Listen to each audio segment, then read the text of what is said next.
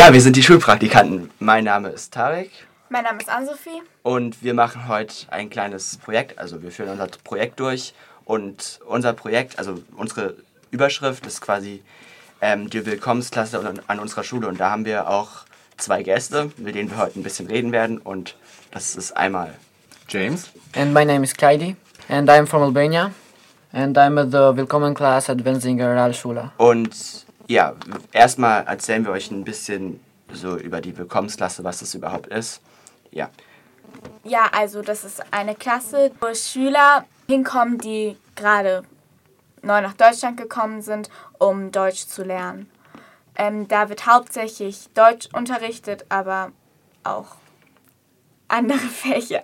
Ja, genau. Und das ist an unserer Schule, an der Benzinger Realschule. Die Willkommensklasse existiert seit diesem Jahr. Okay, Klajdi, tell us about Albania. What is Albania? So Albania is a small place in uh, Balkan. It's a beautiful place uh, f- to visit, but uh, it's it's a place who has doesn't have a nice government, who doesn't uh, give you a nice future, and that's why a lot of Albanians are coming here for a better future for their kids and for them. Yes.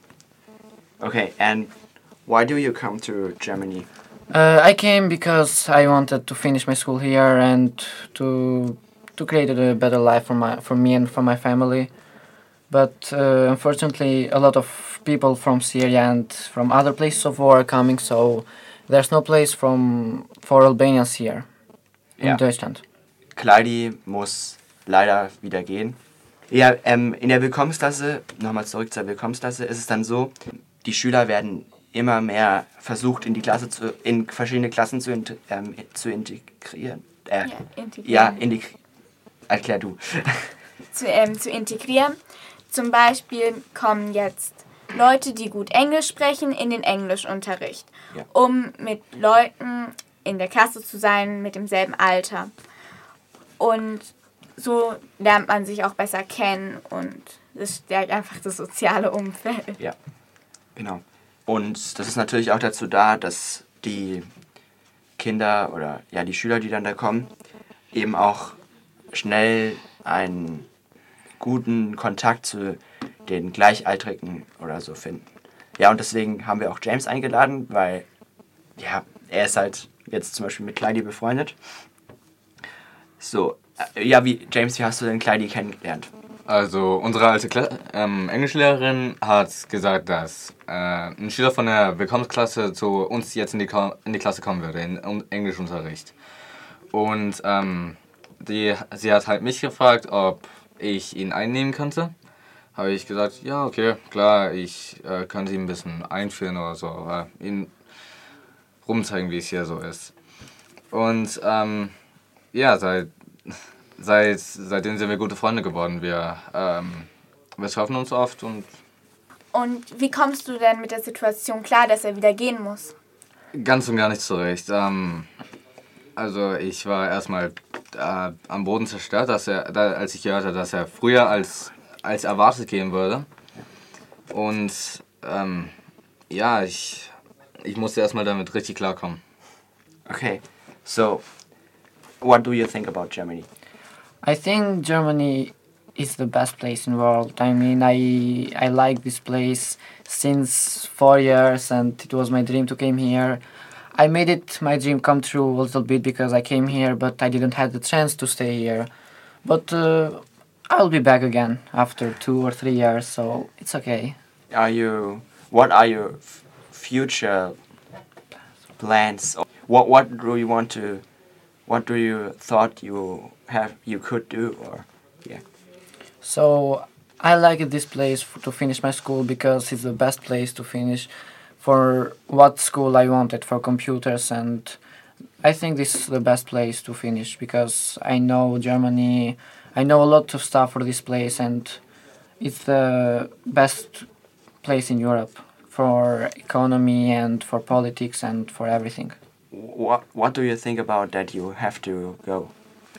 Uh, I feel bad because I really want to stay, but in the other way, I, I, I understand it because a lot of uh, people from Syria are coming and they really need to stay here because they are living from war and in my place nobody want to kill me or Yeah. so it's I I understand it a little bit.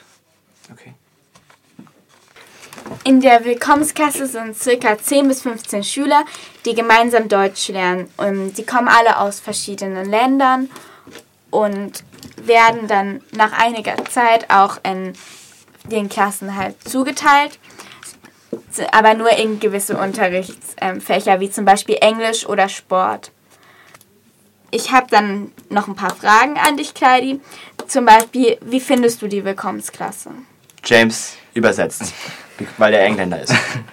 So, what do you think about the Willkommensklasse? Uh, it's a nice class, and uh, all the friends uh, are good. They came from all places, but uh, the difference between me and those are that they are allowed to stay here because their places are in the EU, and they have the right to stay here because they came from Italy, Russia, and Letland. And but they are nice, and I feel so good with them. Ähm, okay, und wie fandest du es, als du dann in die normale Klasse kamst, zum Beispiel in den Englischunterricht? So, how was it for you when you uh, were able to go into the normal um, lessons like our English? In the beginning, uh, I thought it was gonna be di- uh, difficult because I didn't know what people you're gonna be and I'm gonna feel comfortable or not, and it was scary in the beginning. But I really like that class because everybody uh, were so nice with me, and it's a nice class, really. Clyde, what is special about the Albanian government, or what is what is bad about the uh, Albanian government?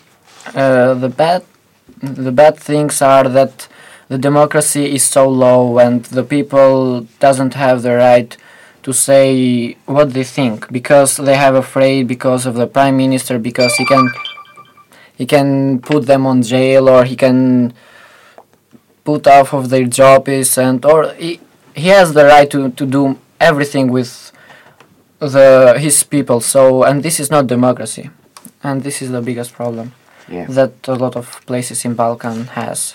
And that's why they come come out to Germany and Uh, want to stay here. this is a reason, and the other reason is that they work a lot and uh, they don't.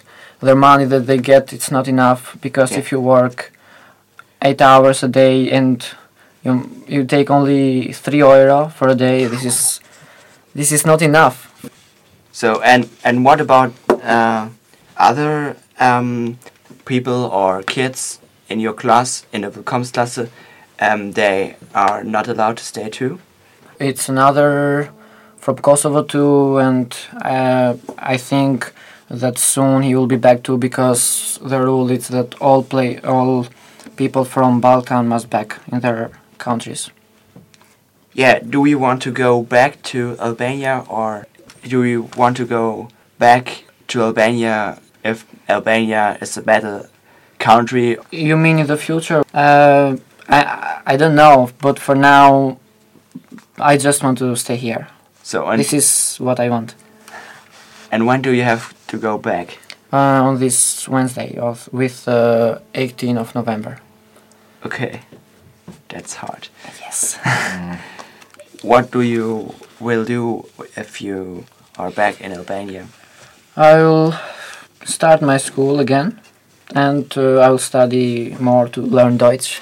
And when I come next time, I will be perfect in Deutsch, like I'm in English almost. So I will study hard to make my dream come true here.